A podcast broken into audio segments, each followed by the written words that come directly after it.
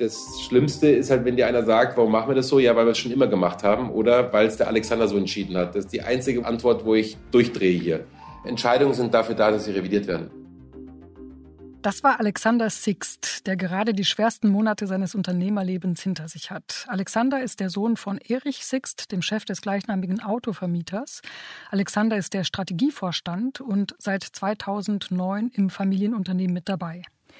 Ja, und wir wollten von ihm wissen, wie lernt man Anpassungsfähigkeit, wie lernt man resilient zu sein in einer volatilen Welt? Heutzutage sind ja die Netze, die Finanzströme, Lieferketten, wirklich alles ist ja ständig mit allem vernetzt.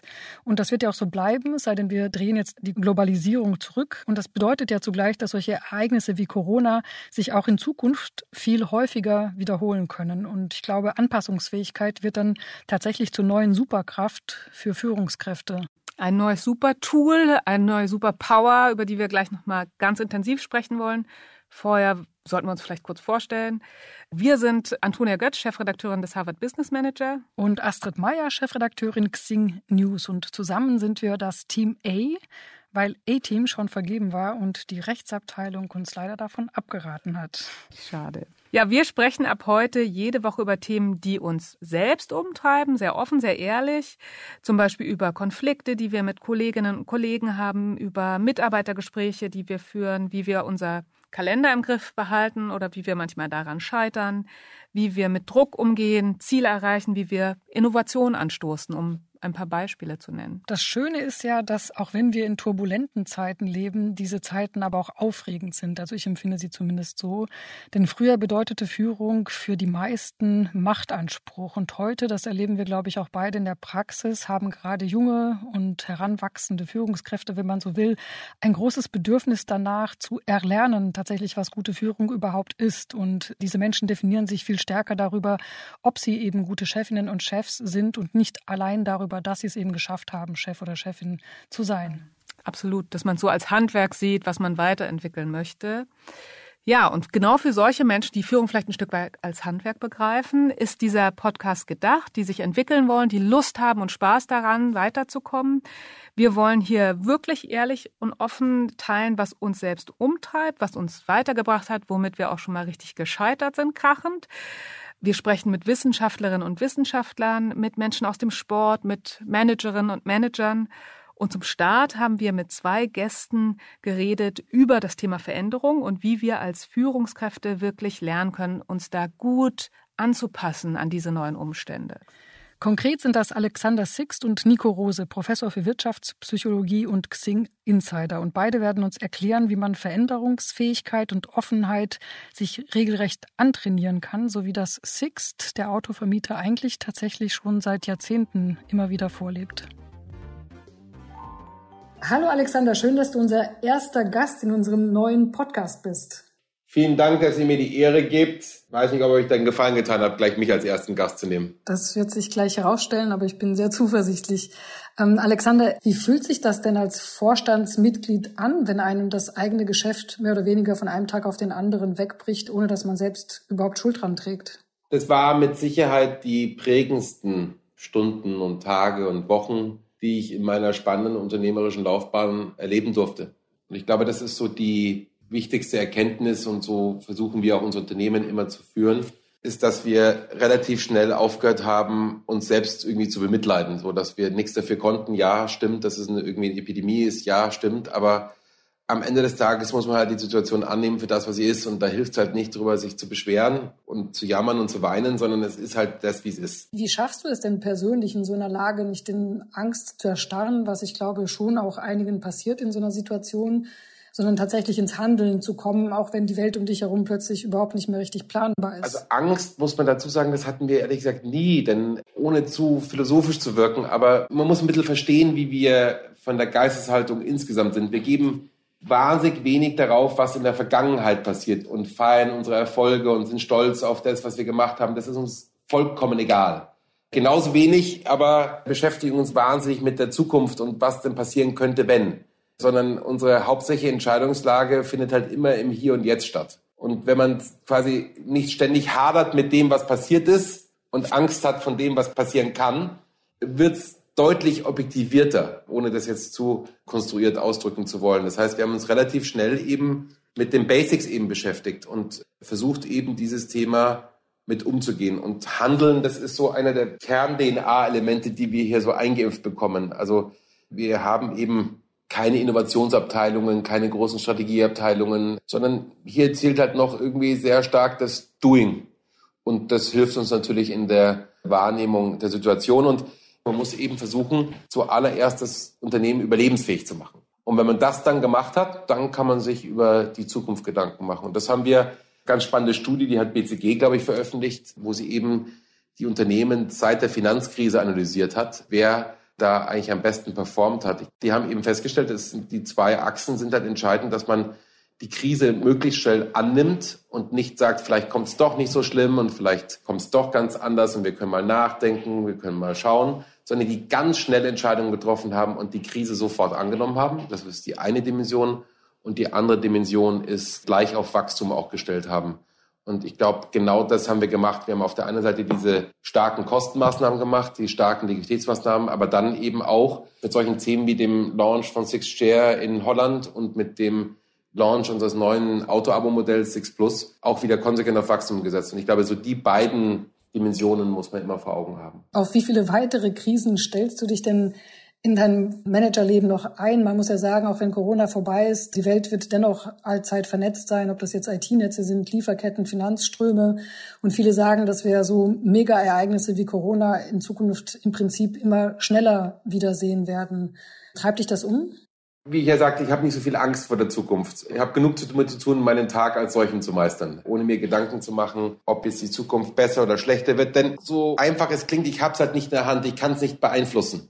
In der Tat werden viele Krisen kommen, aber ehrlich gesagt, uns haben die Krisen natürlich für den kurzen Moment, in dem man drin ist, ist natürlich Desaster, braucht man nicht sagen. Wir sind, und das möchte ich auch betonen, mit Sicherheit kein Gewinner dieser Krise. Also wir sind kein Amazon oder kein Lebensmittel-Einzelhändler oder sonstige Branchen, die extrem von dieser Krise profitiert haben. Ganz im Gegenteil. Also uns hat's richtig erwischt und das zweite Quartal wird auch ein absolutes Desaster werden. Aber wenn man mal die lange Zeitreihe sich eben anschaut, sind wir jedes Mal gestärkter aus so einer Krise rausmarschiert. Und wir sind halt, und da muss man auch die Kirche im Dorf lassen, ein kleines, mittleres, mittelständisches Unternehmen in Pullach, die eben antritt gegen viele, viele Großunternehmen, ja, die wesentlich größer sind wie wir. Jeder der großen Automieter ist größer wie wir vom Umsatz her.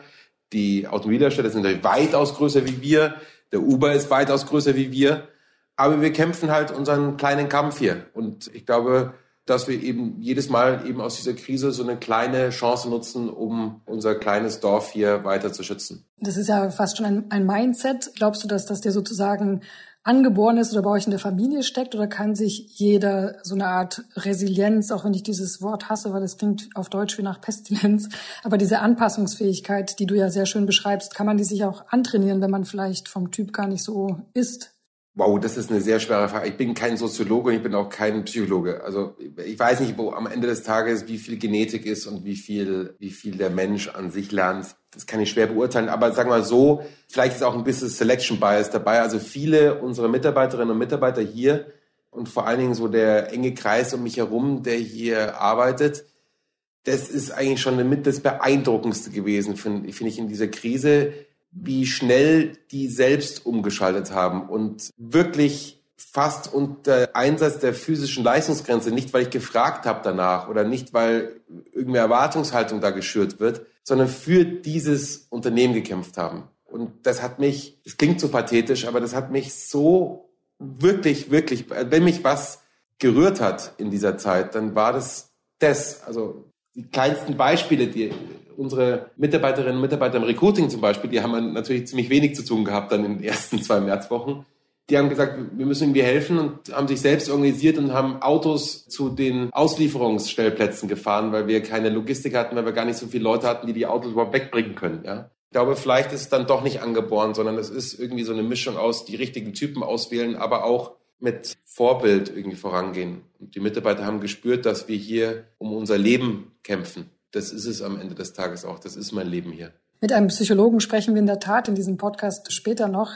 Wie geht es denn weiter mit Sixt nach Corona? Ich habe gelesen, ihr wollt dann möglichst bald wieder neue Autos hinzukaufen.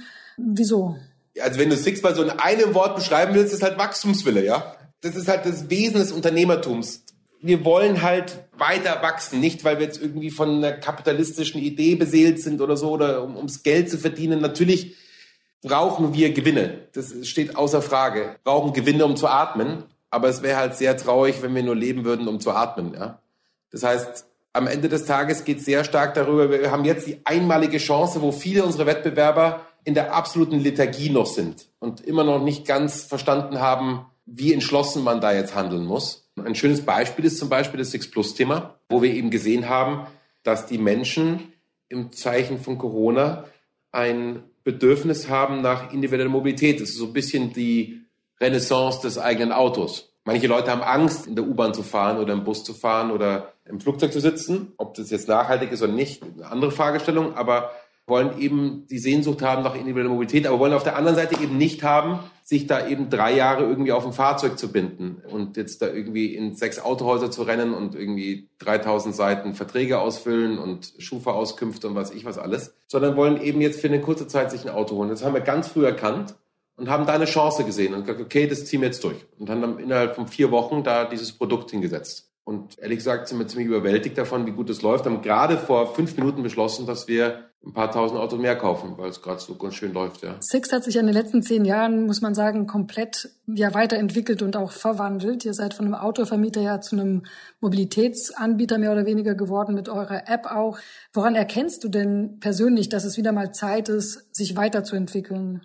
Wie gesagt, was ich vorhin meinte, ist, wir geben halt auf Erfolge gar nichts. Also einer der Kernsätze von meinem Vater ist, der größte Feind des Erfolges ist der Erfolg als solches. Und das macht einen sehr bescheiden und demütig über das, was man tut.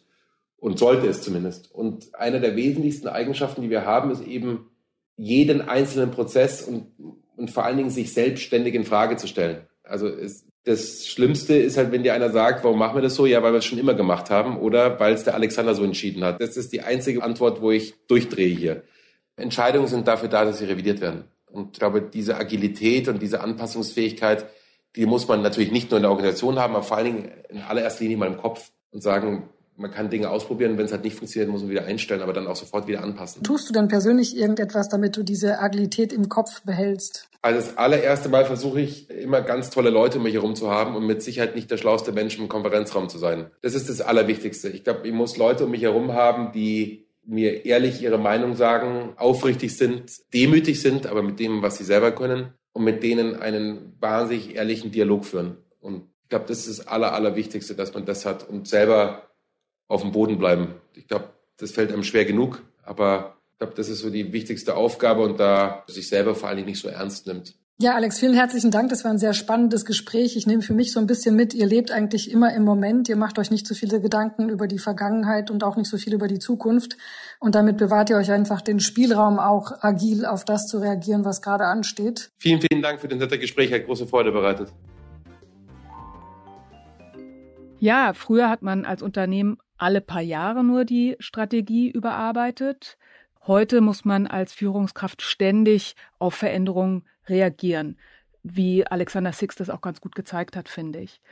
Man muss also ständig seine Ausrichtung neu überdenken, ständig Veränderungen vornehmen. Und wir haben beim Harvard Business Manager gerade wieder eine neue Edition herausgebracht zum Thema Change Management. Und John Cotter, das ist einer der allerwichtigsten Autoren zum Thema Veränderung, der hat nochmal darauf hingewiesen, der ist auch als Berater aktiv, dass es für ihn entscheidend ist, den Organisationen die Selbstzufriedenheit auszutreiben. Ja, und wie soll das gehen, wenn wir als Führungskräfte selbst zufrieden sind und uns nicht verändern? Und Astrid, da finde ich nochmal deine Erfahrung spannend. Du hast ja mit deiner Familie ein Jahr im Silicon Valley gelebt und die Uni Stanford besucht. Und viele Unternehmen, wir schauen da ja auch gerne hin, haben da ja heute schon eine Struktur, die Kotta auch klassischen Unternehmen empfiehlt. Die sind agil, die haben netzwerkartige Strukturen, um auch immer wieder auf Chancen oder Krisen reagieren zu können. Und ich frage mich so ein bisschen, prägt es auch die Menschen? Was hast du in dem Jahr dort gelernt und mitgenommen? Ja, ich glaube, das mit der Selbstgefälligkeit ist tatsächlich ein ganz, ganz großes Thema. Das war jetzt, ohne John Cotter gelesen zu haben, eine der Sachen, die mir im Silicon Valley in dem Jahr super schnell aufgefallen ist, dass diese ja, Selbstgefälligkeit, die auch in so einer Selbstzufriedenheit und auch in einer Bräsigkeit irgendwann mal endet, wie wir sie lange Zeit, glaube ich, schon sagen zu dürfen, in der deutschen Autoindustrie gesehen haben, dass sowas da das gibt's überhaupt nicht. Ne? Das ist eine Todsünde und auch nicht bei sehr, sehr erfolgreichen Unternehmen. Also die sehen ja, wie schnell sich auch gerade Technologie verändert und leben eigentlich diesen Glauben, dass nur die Paranoiden überleben. Also niemand ist sich sicher, obwohl alles stimmt und Wachstum irgendwie 150 Prozent beträgt und mehr, dass das morgen noch genauso sein kann. Und das hat schon lange vor Corona angefangen. Und ich glaube, das liegt vor allen Dingen daran, dass diese Unternehmen einfach so am Puls der technologischen Veränderungen immer schon waren. Ne? Also so alles, was dann am Internet Internet und so weiter kam nach Deutschland immer mit einer Verzögerung. Die Verzögerungen werden immer kürzer, aber die sind sozusagen im Epizentrum dieser technologischen Veränderungen gewesen und haben deswegen immer schon ja diesen ängstlichen Blick irgendwie in den Rückspiegel. Wer kommt da und wer könnte mich auffressen? Und ich glaube, ein ganz gutes Beispiel dafür ist ja tatsächlich Facebook. Ist ja inzwischen auch kein Startup mehr und auch kein kleines Unternehmen. Hat Tausende von Mitarbeitern, aber die haben auch alles, was bei drei nicht auf den Bäumen ist und was ihnen gefährlich werden konnte, eigentlich dann aufgekauft gekauft. Ne? Ob das jetzt irgendwie ein WhatsApp ist oder Instagram. Jetzt äh, wollen sie gerade Giphy kaufen, diesen GIF-Hersteller. Das heißt, wenn sie selbst denken, sie haben nicht die Kraft, um das ganz schnell selber zu bauen oder was Innovatives nachzubauen, dann kaufen sie die einfach diese Konkurrenten auf und haben sich damit sozusagen auch die Zukunft mit viel Geld erkauft. Ein weiteres Beispiel für mich ist Amazon immer. Die sind zwar nicht im Silicon Valley, aber die sind schon von diesem Geist schon immer getragen gewesen. Die haben beispielsweise überhaupt keine Angst davor, ihr eigenes Geschäftsmodell zu kannibalisieren. Ich glaube, das ist so ein Thema, was in Deutschland ganz viele Führungskräfte und CEOs umtreibt. Also egal, ob jetzt im Mittelstand, aber auch in der Industrie. Man versucht ja schon bis zum geht nicht mehr das angestammte Geschäftsmodell aufrecht zu erhalten, auszubauen und versucht ja nicht sich selbst zu kannibalisieren. Und bei Amazon ist eher die Devise, bevor jemand anderes uns kannibalisiert, machen wir es selber. Das heißt also, sie waren ja ein Buchversand und hatten dann überhaupt kein Problem damit, E-Books zu verkaufen. Ich glaube, so ein Shift wäre wahrscheinlich einem deutschen Amazon, hätte es den gegeben, eher eher schwerer gefallen. Ne? Und persönlich hat mich doch auch sehr beeinflusst und auch beeindruckt, muss ich sagen, auf dem ganzen Stanford Campus. Klar, da laufen super schlaue Menschen rum, aber viele von denen kommen auch mit diesem sogenannten Growth Mindset dahin. Das ist auch ein Begriff, der von einer Professorin dort erfunden wurde. Carol Dweck heißt sie und das sagt oder beinhaltet nichts anderes als den Glauben daran, dass man sich verändern kann und auch Neues hinzulernen kann. Ne? Das heißt, ich muss nicht von Anfang an alles wissen, alles können und perfekt sein, sondern ich muss einfach diese auch eine Art Anpassungsfähigkeit auch in meinem Denken mitbringen und mir selbst zutrauen, dass ich mich zu einem bestimmten Level hin dann auch weiterentwickeln kann und neue Fähigkeiten erlernen kann. Also Stichwort Reskilling. Das muss mir dann keine Angst machen, sondern das kann ich ja eher als Chance begreifen. Das habe ich alles für mich mitgenommen und persönlich auch nochmal eine ganz große Lehre ist, dass man nicht darauf warten muss, verändert zu werden, sondern dass es viel besser ist, die Veränderungen selbst aktiv zu gestalten, weil nur dann ist man in der Driver's Position, wie das so schön heißt. Ja, aber finde ich ganz spannend, auch dass du nochmal Carol Drake ansprichst, weil da geht es ja auch darum, die eigene Haltung zu hinterfragen. Also wie sehe ich Veränderungen? Ist das eine Bedrohung? Oder habe ich auch Angst zu scheitern, bloßgestellt zu werden?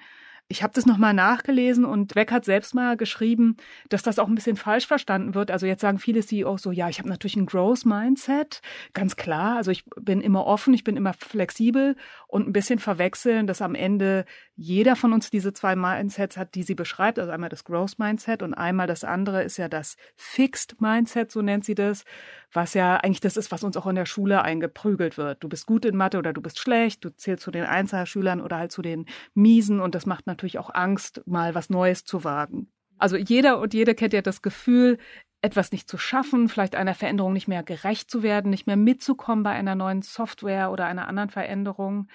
Das macht, glaube ich, allen schlechte Gefühle. Ja, ich glaube, gerade bei Führungskräften ist ja so ein bisschen auch dann die Angst, sich zu blamieren, vielleicht nicht mehr als ernst genommen zu werden von den eigenen Mitarbeitenden und äh, wie man damit umgeht, also wie man da trotzdem souverän und authentisch bleibt. Darüber hast du ja mit Nico Rose gesprochen. Genau, Nico Rose ist Diplompsychologe und Professor für Wirtschaftspsychologie an der International School of Management in Dortmund. Er beschäftigt sich seit Jahren mit der positiven Psychologie. Also was ist das? Das ist ein sehr handlungsorientierter Ansatz, so würde ich das mal bezeichnen, der Menschen quasi auch viele Tools mit an die Hand gibt, auch Führungskräften und er untersucht grundsätzlich, was Menschen zufrieden macht und was sie wachsen lässt, also sich positiv verändern lässt. Und ich habe Nico Rose vor zwei Wochen in Berlin getroffen und als erstes wollte ich von ihm wissen, warum fällt es uns Menschen eigentlich so verdammt schwer, uns zu verändern? Na, im Grunde strebt der Mensch ja erstmal nach ganz viel Gleichgewicht. Ne? Also alle körperlichen Prozesse und so weiter sind erstmal auf eine Art äh, Homöostase ausgerichtet. Das heißt, von Natur aus, wenn alles um uns herum gut und normal ist, ist ja Wandel auch, auch gar nicht so wichtig. Ne? Und das heißt, äh, unser ganzer, ich sage auch mal, Informationsverarbeitungsapparat, der braucht den Wandel erstmal gar nicht, sondern Wandel ist per se erstmal eine, eine außergewöhnliche Situation. Das heißt nicht, dass Wandel schlecht ist, aber im Zweifel können wir sagen, wenn wir es nicht brauchen, wollen wir uns auch gar nicht wandeln. Und von daher ist vieles im, im Menschsein eigentlich erstmal auf, auf Gleichgewicht angelegt. Und Wandel kommt dann in die Welt, wenn wir es brauchen. Aber das ist jetzt nichts, was wir zwingend von Natur aus anstreben. Liegt es denn auch so an unseren Hormonen äh, oder an Kahnemann angelehnt, an unserem Steinzeinhirn, dass wir erstmal nicht darauf ausgerichtet sind, uns ständig auf neue Prozesse einzulassen? Ja, Daniel Kahnemann sagt ja, dass wir im Grunde erstmal risikoavers sind. Und das, was wir schon kennen, ist im Zweifel in der Regel das kleinere Risiko als das, was wir noch nicht kennen. Und wenn wir uns wandeln sollen oder wenn wir auch andere Menschen mitwandeln sollen oder, oder dafür bewegen sollen, dass sie sich mit uns wandeln, dann müssen wir ihnen schon sehr, sehr gute äh, Gründe dafür liefern. Ich würde sagen, einmal die kognitive Perspektive. Also warum ist das, wohin ich mich wandeln soll, deutlich besser als das, wo ich jetzt gerade bin? Und dann gibt es natürlich auch noch die emotionale Perspektive. Also um einen Wandelprozess anzustoßen, braucht man ganz viel im weitesten Sinne positive Emotionen und möchte fast sagen, eine, eine gute Vision davon, irgendwas, was attraktiv ist, was mich eben in die Zukunft zieht. Weil ansonsten sage ich eben, da wo ich jetzt bin, ist auch schön. Mhm. Also ich sehe das auch im Alltag, wenn sich viel verändert, äh, dass ja so Stressmuster aufbrechen. Also dass ähm, es dann auch im Kollegenkreis oder bei Mitarbeitern äh, Menschen gibt, die anfangen einen zu beschimpfen oder so äh, sich zurückzuziehen. Und natürlich spüre ich das manchmal auch bei mir selbst, dass äh, ich in Stress gerate, in Druck gerate. Und wie kann ich mit diesen Gefühlen klug umgehen? Ich glaube, das Wichtigste ist erstmal das zu erkennen. Das erfordert ja einen hohen Grad an Reflexion. Ich habe zum Beispiel für mich gemerkt, ich hatte vor mal mit Gott sei Dank mittlerweile 12, 13 Jahren mal so eine Situation, ein paar Wochen, wo ich nah an etwas dran war, was man heute so wahrscheinlich Burnout nennen würde, also wirklich Überarbeitung. Und dann kamen noch ein paar nicht so schöne Ereignisse in meinem Leben, so Beziehungen kaputt und ist der Opa gestorben. Und da hat es mich dann immer richtig aus der, aus der Spur gehauen. Das Interessante ist aber, dass ich seitdem weiß, wie mein Körper darauf reagiert, und zwar meistens schon rechtzeitig vorher. Warum auch immer, bei mir fängt dann die, die Lippe so ein bisschen an zu ziehen und an zu zucken. Und das ist ganz toll, weil ich heute weiß, wenn ich das kriege, dann muss ich ein bisschen auf mich aufpassen. Dann muss ich mal ein Wochenende runterschalten, dann muss ich mal den Laptop zuklappen. Aber diesen, diesen Grad an, an Bewusstheit und vielleicht auch so für die Frühwarnsignale, die muss man natürlich über die Zeit auch erst äh, entwickeln. Ich glaube, das geht ganz gut. Aber da muss man eben ganz viel auf sich selbst hören und natürlich im Zweifel auch auf das Feedback der, der anderen Menschen, die das vielleicht sogar früher sehen und erspüren als man selbst. Mhm. Wie geht's dann weiter? Also wenn ich sage, ich möchte so eine Veränderung auch annehmen oder mich mit ihr auseinandersetzen, ob ich die möchte oder nicht. Das ist ja auch ein bisschen Typsache. Ich habe den Eindruck, manche Menschen möchten sich gar nicht so gern verändern und andere springen da eher. Ja gut, wir wissen aus der differenziellen Psychologie oder Persönlichkeitspsychologie, dass es natürlich erstmal unterschiedliche Menschen gibt mit unterschiedlichen Persönlichkeitseigenschaften. Und da gibt es das sogenannte äh, Big Five-Modell der mhm. Persönlichkeit. Und ein wichtiger oder im Grunde gleich wichtig, aber eine dieser fünf Bestandteile ist die Dimension Offenheit für Neues.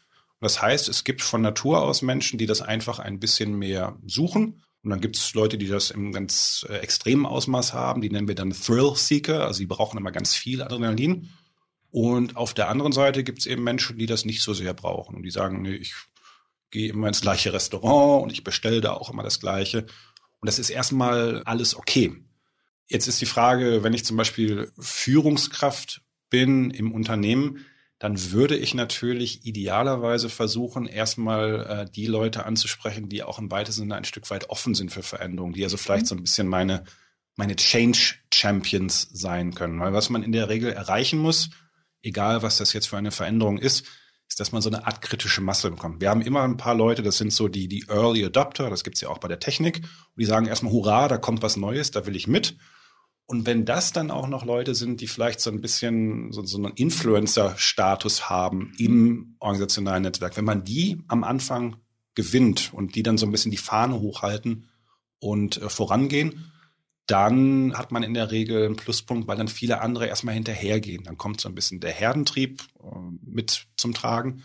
Und ehrlicherweise muss man aber auch sagen, ein paar Leute wird man wahrscheinlich nie kriegen. Es gibt immer einen kleinen Teil der Leute, die per se sagen, ich bin dagegen, ich finde das doof, ich mache das nicht mit. Das muss man quasi von vornherein, also dass man alle für einen Wandelprozess begeistern kann, das, das halte ich für illusorisch. Wie man mit den Leuten dann umgeht, das ist nochmal eine andere mhm. Frage. Aber wenn du jetzt mal Leute in der Mitte zum Beispiel nimmst, also die sich nicht total verweigern, aber ich spüre als Führungskraft, die tun sich jetzt gerade mit der Veränderung schwer. Was kann ich tun, um das zu fördern oder die mitzunehmen?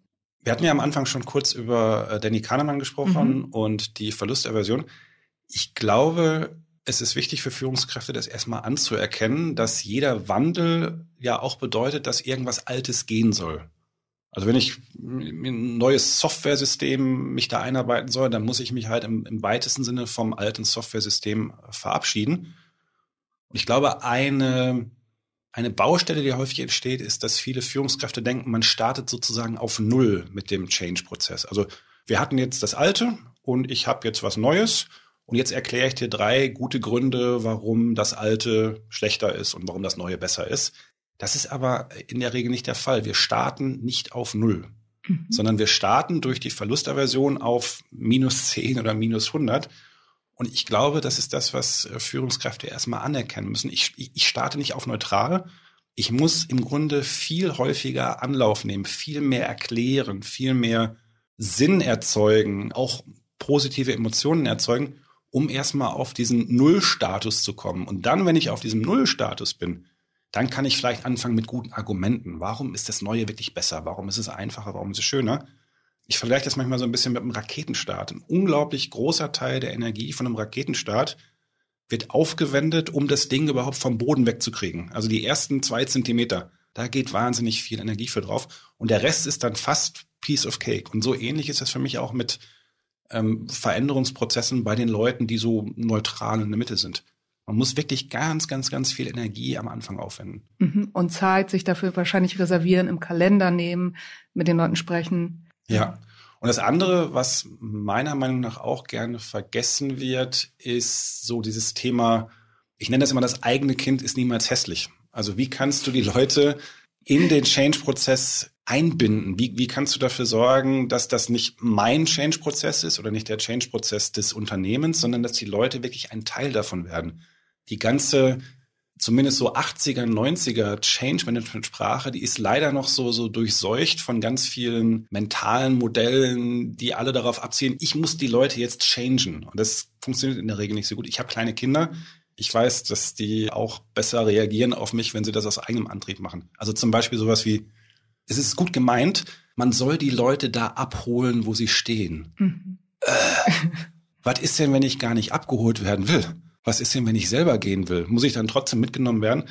Also wie kriege ich die Leute dazu, dass sie, dass sie selber gehen, dass sie sich vielleicht auch im innerhalb eines Change Management Prozesses ihre, ihre eigenen Ziele setzen, also loslassen und nicht sagen, ich verändere jetzt das System oder die Leute, sondern ich helfe dem System dabei, sich selbst zu verändern.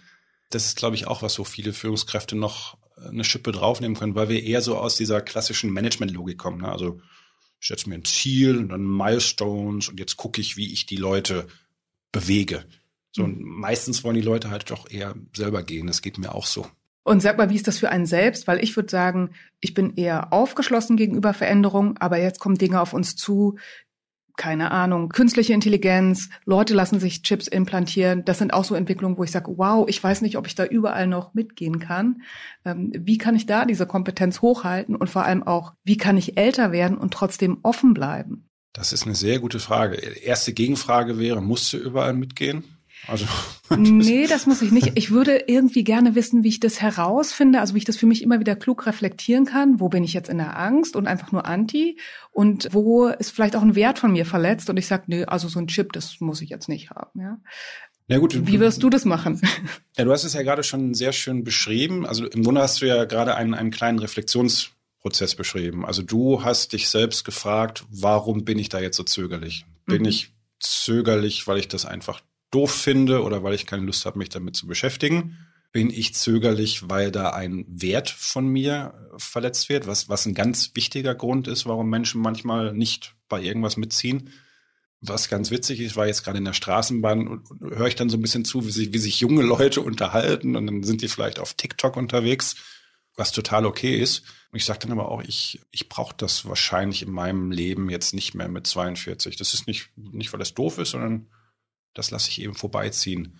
Und es gibt andere Dinge, wo ich einfach versuche, offen zu bleiben. Das, das können ganz banale Dinge sein, wie ich versuche gerne neue Speisen und Gerichte zu entdecken. Ich versuche zumindest innerhalb meiner Musikrichtung, ich bin Metal-Fan, versuche immer wieder neue Bands zu entdecken, vielleicht auch neue Spielrichtungen.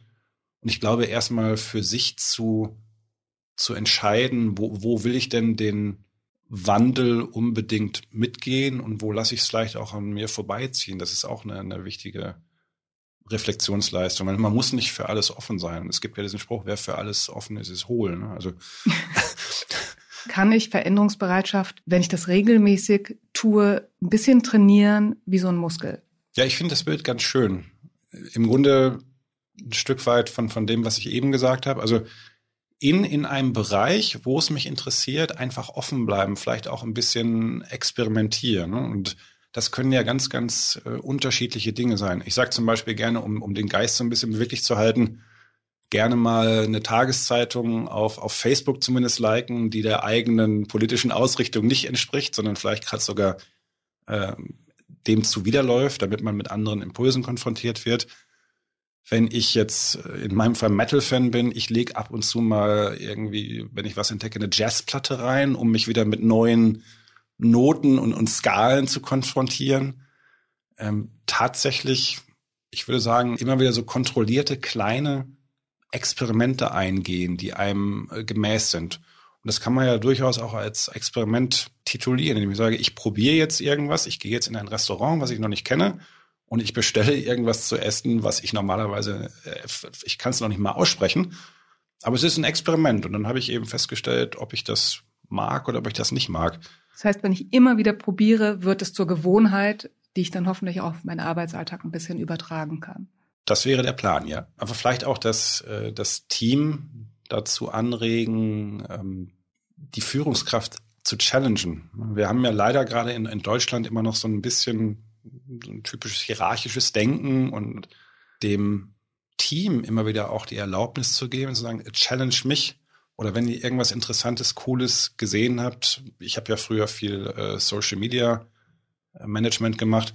Also wenn ihr irgendeine neue, coole Plattform entdeckt, auch wenn ich mittlerweile ein alter Sack bin, wenn ich das nicht verstehe, zeigt mir das erstmal und erklärt es mir und lasst uns gemeinsam rausfinden, ob das etwas ist, was wir in unser Portfolio integrieren wollen. Ich hatte Menschen in meinem Team, die waren dann irgendwann 10, 15 Jahre jünger. Die haben dann einfach einen anderen Zugang und dafür eben offen zu bleiben und die Leute einzuladen, mich da in meinem Älterwerden und in meinem begrenzter werden zu challengen. Das, das fand ich damals ganz wichtig und das ist auch was, was ich jeder Führungskraft ans Herz legen würde. Das sind nochmal zwei richtig gute Gedanken, die ich mitnehme und gleich mal umsetzen werde. Also einmal eine Challenge von jüngeren Leuten mal annehmen und mir selber ein paar neue Dinge raussuchen, die ich noch nie probiert habe.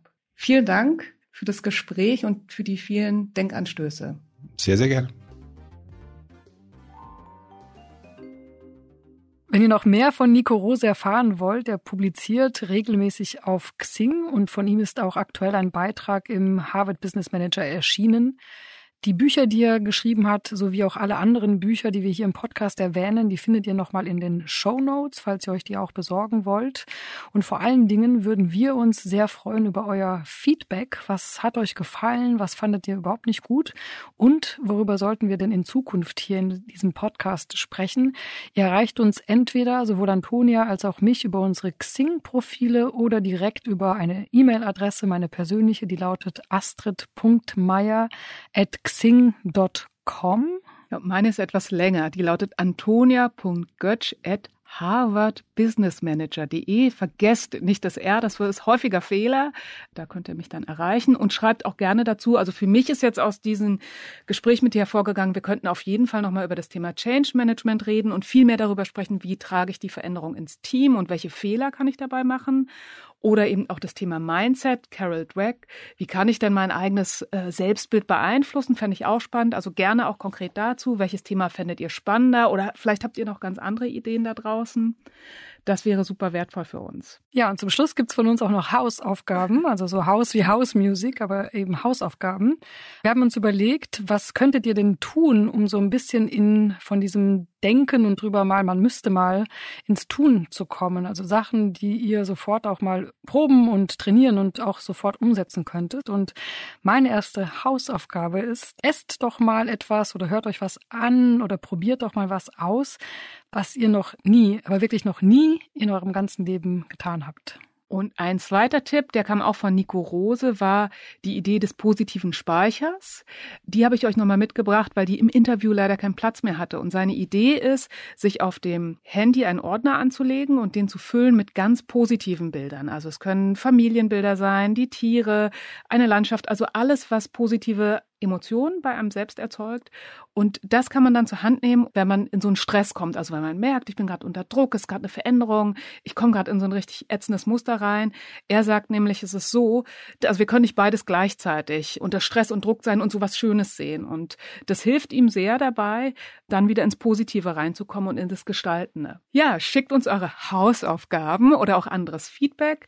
Die nächste Folge sprechen wir über Vertrauen und das heißt ja auch nicht umsonst das ehrliche Führungspodcast. Wir bringen beide ein Beispiel mit, wo wir mit Vertrauen mal auf die Schnauze gefallen sind oder wo wir selbst einen Fehler gemacht haben und haben dazu auch dann einen interessanten Gesprächspartner oder Gesprächspartnerin parat. Genau, das ist dann meine Hausaufgabe, darüber nachzudenken. Ja, vielen Dank, dass ihr reingehört habt. Wir freuen uns sehr, dass ihr dabei wart. Bis bald. Unbedingt abonnieren und dabei bleiben.